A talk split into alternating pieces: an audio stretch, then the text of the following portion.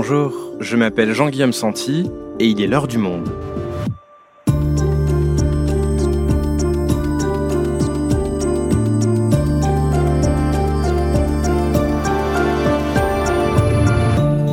Aujourd'hui, cartable, crayon de couleur, trousse et gomme, pour 12 millions d'élèves, il était l'heure la semaine dernière de reprendre le chemin des cours. Mais en coulisses, l'éducation nationale était sous pression maximale pour faire en sorte que ce début de mois de septembre se passe correctement. Pénurie de profs, crise de confiance majeure entre enseignants et ministères, dégradation des conditions de travail, les problèmes s'accumulent sur l'école et un homme a été nommé en mai dernier pour y faire face, le nouveau ministre de l'Éducation nationale, Papendiaï. Alors, qui est-il? Pourquoi cette nomination a-t-elle suscité de vives polémiques, notamment du côté de l'extrême droite? Quels défis devra-t-il relever? Sylvie Le Charbonnier, journaliste spécialisée dans l'éducation au monde, nous aide à comprendre la rentrée des classes du nouveau ministre et ses classeurs de dossiers déjà très chargés. Papendiaï peut-il relever une école en crise? Un épisode d'Esther Michon et Cyrielle Bedu, réalisation Amandine Robillard.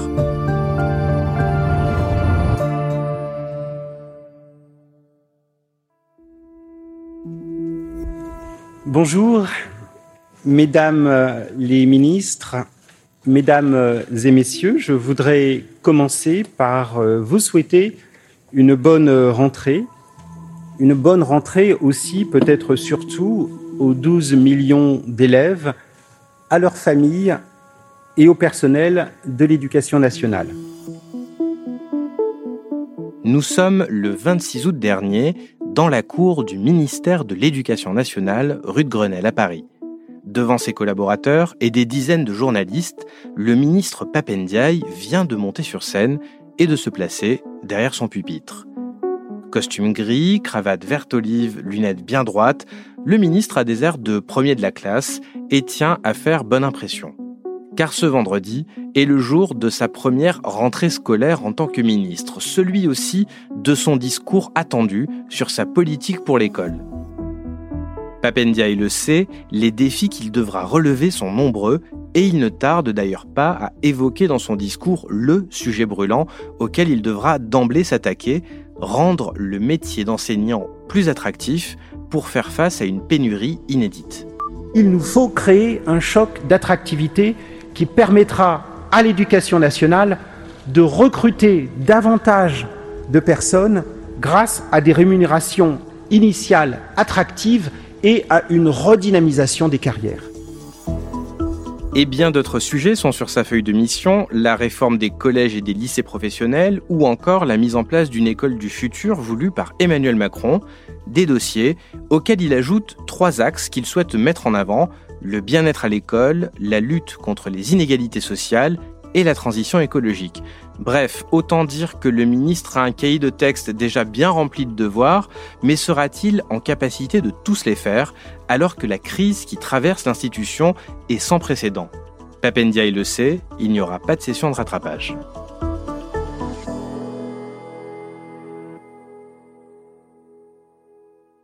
Sylvie, on avait fait un épisode avec toi fin juin pour aborder la question de la pénurie d'enseignants en France. C'est l'un des dossiers importants pour la rentrée de Papendiaï. Mais au fait, ce nouveau ministre, qui est-il et pourquoi est-ce que cette nomination a initialement suscité autant la polémique? Déjà, la nomination de Papendiaï, c'est une surprise. On s'attendait pas à ce que ce, nom soit prononcé sur le, le perron de l'Élysée euh, lors de l'annonce du gouvernement d'Elisabeth Borne. Il n'est pas du tout du sérail politique. Il vient pas non plus, pas un haut fonctionnaire de l'éducation nationale. Il vient de la société civile. C'est un universitaire et il a un parcours euh, assez singulier.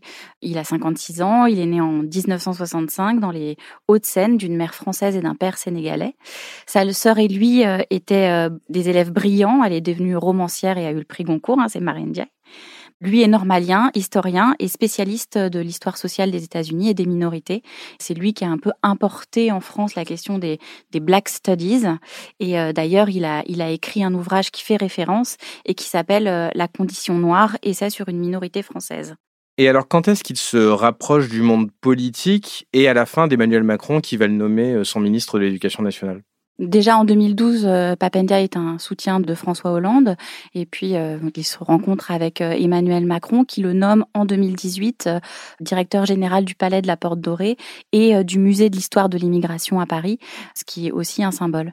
Et alors tu nous dis qu'il est spécialiste des minorités, notamment après avoir étudié la condition des Noirs aux États-Unis, mais ces thèmes de recherche, ils vont précisément lui être reprochés par une partie de l'échiquier politique, c'est ça? Sur les réseaux sociaux, on voit vraiment du racisme pur et simple. C'est quand même un homme noir qui arrive euh, à une des plus hautes fonctions de l'État. Et voilà, il y a vraiment un déferlement de haine. Dans le milieu politique, les critiques les plus virulentes viennent de la droite et de l'extrême droite. Ces prises d'opposition euh, sont attaquées.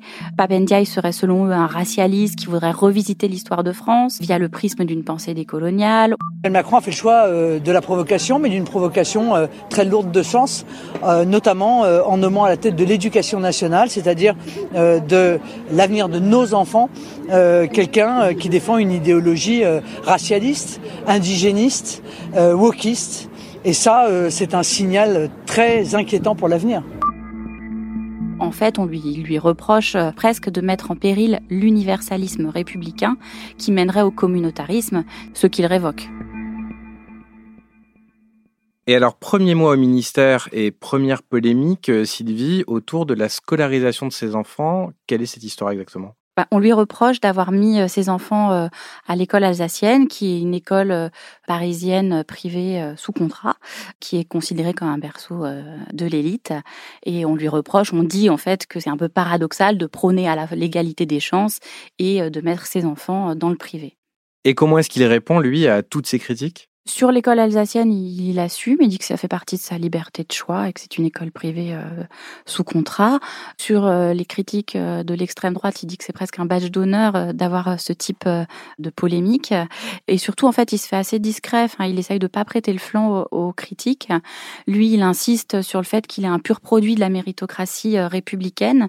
Et d'ailleurs, il met l'accent dès son premier discours sur le fait qu'il appartient au corps enseignant et que c'est ça qu'il veut mettre en avant fait. Mes premières pensées vont vers le monde des enseignants, qui est le mien depuis toujours. À ma mère d'abord, qui fut professeure de sciences naturelles au collège, dans un collège des Hauts-de-Seine, à Bourg-la-Reine. Et cette discrétion, c'est ce qui le différencie euh, aussi de son euh, prédécesseur Jean-Michel Blanquer, qui intervenait euh, beaucoup dans les médias. Oui, parce qu'en effet, quand on compare à Jean-Michel Blanquer, son prédécesseur, c'est vraiment deux styles radicalement différents.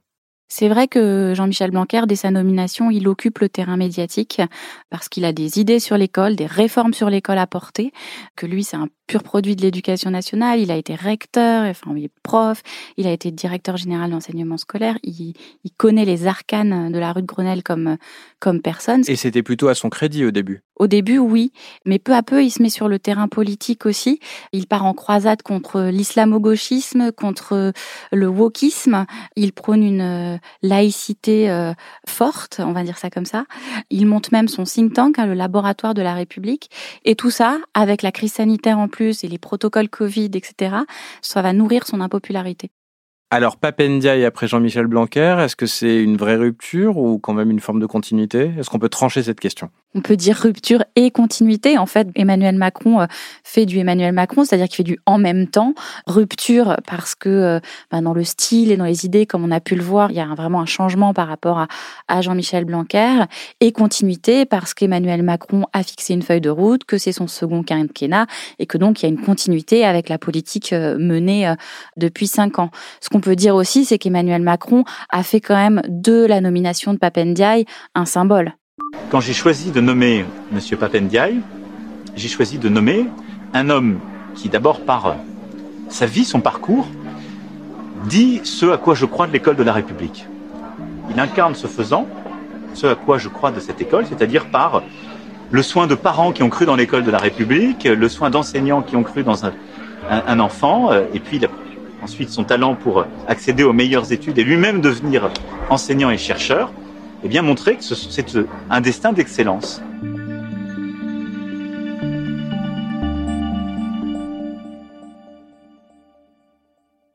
Donc Sylvie, Emmanuel Macron crée la surprise avec ce en même temps dont tu viens de parler, et rupture et quand même une forme de continuité.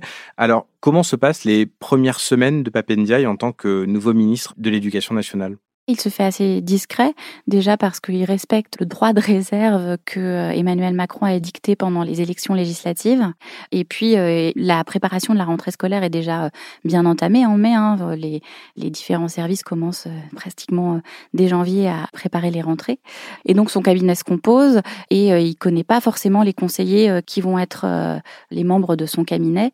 Ce qui est assez marrant dans cette question de rupture ou continuité, c'est de voir qui compose son cabinet. Et les deux poids lourd de sa garde rapprochée, Jean-Marc Huard, qui a été recteur sous euh, Jean-Michel Blanquer et qui a été euh, directeur général de l'enseignement scolaire nommé par Jean-Michel Blanquer, donc forme de continuité, et Anne Rubenstein, qui est sa conseillère spéciale et qui, elle, est une proche euh, d'Emmanuel Macron. Sylvie, on va maintenant parler des gros dossiers auxquels va devoir s'attaquer Papendiaï désormais, maintenant qu'il est ministre. Alors, Parlons du premier, le plus important peut-être avant la rentrée scolaire, c'était la pénurie de profs. Est-ce que tu peux nous rappeler de quoi il s'agit exactement? Alors déjà, rappeler que c'est pas un problème spécifiquement français, c'est un problème européen. Il y a une crise des recrutements euh, d'enseignants partout euh, en Europe, en Italie, en Allemagne, au Royaume-Uni. En France, il y a 4000 postes qui sont restés vacants lors des derniers concours de recrutement, là, dont les, dont les résultats euh, sont parus en juin. Et du coup, il a fallu faire face pour cette rentrée à cette pénurie. Et donc, pas avec l'embauche de personnel contractuel, peu, voire pas formés, qui viennent un peu répondre à cette promesse que fait et d'avoir un prof devant chaque classe, ce qui est quand même euh, la base. Mais L'embauche de contractuels, c'est du court terme, j'imagine. C'est pour pallier un problème euh, immédiat de rentrée des classes. Qu'est-ce qui est envisagé pour le long terme? Papendia, il parle d'un choc d'attractivité, c'est-à-dire qu'il va falloir mettre en place un chantier pour euh, renforcer euh, et renouveler l'attractivité euh, du métier. Et notamment, ça passe par une revalorisation salariale. Depuis plusieurs décennies, presque 40 ans, les, salaires des profs ont décroché. On parle de presque moins 30% en 40 ans. Donc voilà, il faut s'attaquer au sujet. Et Papendia, promet que plus aucun prof ne sera payé moins de 2000 euros net par mois. Et est-ce que l'État a l'argent dans les caisses pour financer ce choc d'attractivité? Alors là, le, budget 2023 va être euh, en augmentation de 3,6 milliards d'euros, mais euh, ça ne semble pas suffisant pour arriver à 2000 euros net par mois pour tout le monde, et sachant qu'il y a en plus l'inflation qui va commencer à, à compliquer la donne. Et l'idée, ce serait d'augmenter tous les profs, ou alors est-ce qu'il y aurait des conditions? Le gouvernement parle de 10% inconditionnel pour tous les profs. Et à côté, Emmanuel Macron a déclaré vouloir euh, faire un nouveau pacte avec les enseignants. Ça veut dire en fait que les enseignants seraient rémunérés en plus pour des missions euh, supplémentaires. Or, euh, les profs disent qu'ils font déjà plein de nouvelles missions qui ne sont pas rémunérées. Donc ça, ça va être un, gros chantier et une grosse zone de crispation entre les enseignants et Papendiaï. Donc revalorisation du métier d'enseignant à travers donc euh, une augmentation des salaires. On a aussi entendu Emmanuel Macron parler de l'école du futur avec une expérimentation à Marseille. Alors à quoi est-ce que ça correspond exactement? Il faut savoir que quand Papendia arrive, la feuille de route est assez claire. C'est-à-dire qu'Emmanuel Macron a défini euh, ce qu'il voulait pour l'école dont il veut faire un chantier majeur. Sur l'école du futur, c'est une expérimentation à Marseille où 59 écoles ont participé à un appel à projet qui donne plus de liberté et d'autonomie aux équipes euh, pédagogiques. Ce projet a des similitudes avec le système en vigueur dans l'enseignement privé et il est défendu depuis longtemps par Jean-Michel euh, Blanquer. Et là, l'idée, c'est de le généraliser à travers un fonds de dotation d'innovation pédagogique qui va être euh, doté de 500 millions d'euros. Mais les syndicats d'enseignants, eux, dénoncent une future école à plusieurs vitesses en fait. Donc revalorisation des salaires, école du futur, quels sont les autres dossiers pour Papendiaï? L'un des gros dossiers, c'est le lycée professionnel. Le chef de l'État veut euh, rapprocher euh, les lycées professionnels du monde de l'entreprise et rapprocher le système de l'apprentissage, en fait notamment en augmentant euh, les périodes de stage de 50%. C'est une volonté qui crispe énormément les syndicats d'enseignants, qui voient vraiment un démantèlement de cette voie en fait. Il y a un autre chantier, c'est le collège. Papendiaï a déclaré lors de sa conférence de presse de fin août que l'école primaire et le lycée ont fait l'objet d'une attention particulière lors du précédent quinquennat, mais pas le collège, donc il veut lancer une réflexion de fond sur ce moment de la scolarité. Mais Sylvie, tous les chantiers dont on vient de parler là, au fond, ils étaient déjà plus ou moins en place avant l'arrivée de Papendiaï. Ce sont des chantiers lancés quelque part par euh, Emmanuel Macron sous Jean-Michel Blanquer. Donc, est-ce que Papendiaï aujourd'hui a vraiment une marge de manœuvre dans toute cette histoire pour imposer ses propres euh, sujets, réflexions à lui? C'est la question que tout le monde se pose et qu'il est encore un peu difficile de trancher, évidemment. Il faut lui laisser euh, le temps. Néanmoins, il y a, voilà, les acteurs du système éducatif se rappellent de sa première euh, intervention euh, en juin quand il a accompagné Emmanuel Macron à Marseille où il n'a pas dit un mot et où il s'est contenté d'acquiescer aux propos du chef de l'État. Ça a été un moment un peu compliqué pour lui en termes d'image. Il y a aussi le fait que Emmanuel Macron soit intervenu la veille de la conférence de rentrée du ministre dans un discours auprès des recteurs pour rappeler sa politique. Donc en termes d'image, on peut se demander si Emmanuel Macron euh, soutient son ministre et le porte ou au contraire euh, s'il le court-circuite. Dans tous les cas, c'est vrai que ce chantier énorme de la revalorisation euh, des enseignants, c'est vraiment le dossier que Papendiaï doit réussir pour après pouvoir conduire des réformes peut-être plus personnelles. Comme quoi, par exemple Quelle est sa vision pour l'école à Papendiaï il y a vraiment quelque chose qui revient dans, dans ces prises de parole, c'est la question de la lutte contre les inégalités sociales et la question de la mixité sociale. Vu son parcours dont on a parlé euh, tout à l'heure, on comprend aussi que c'est quelque chose qui lui tient à cœur. Sur euh, une de ses interventions sur Brut, il a parlé de l'école qui est injuste pour les pauvres. On peut dire un peu brutalement que l'école se débrouille mal avec les pauvres et qu'elle est injuste avec les pauvres.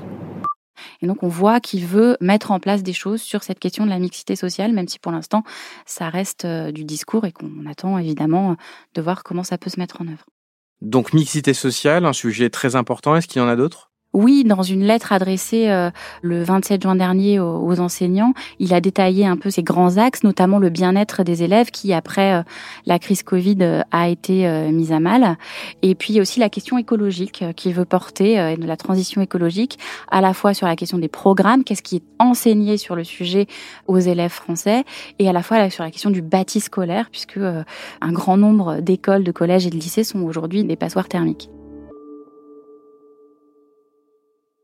Alors, on vient de le voir tant sur le style que sur les engagements, il est à l'opposé de Jean-Michel Blanquer, qui avait atteint une impopularité record sous le précédent quinquennat.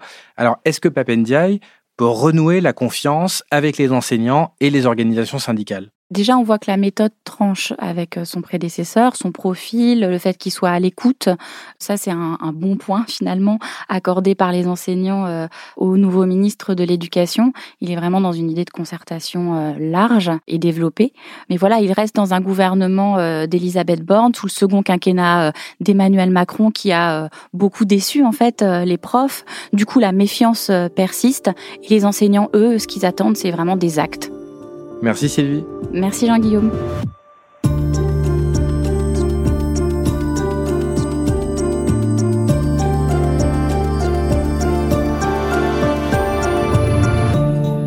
Si vous souhaitez en savoir plus sur Papendiaï, vous pouvez aller consulter tous les articles de Sylvie Le Charbonnier et des autres journalistes de notre service éducation en allant vous abonner sur notre site. C'est la fin de l'heure du monde, le podcast quotidien d'actualité proposé par le journal Le Monde et Spotify. Pour ne rater aucun épisode, vous pouvez vous abonner gratuitement au podcast sur Spotify ou nous retrouver chaque jour sur le site et l'application lemonde.fr. Si vous avez des remarques, suggestions ou critiques, n'hésitez pas à nous envoyer un email à l'heure du monde. L'heure du monde est publiée tous les matins du lundi au vendredi. On se retrouve donc très vite. À bientôt.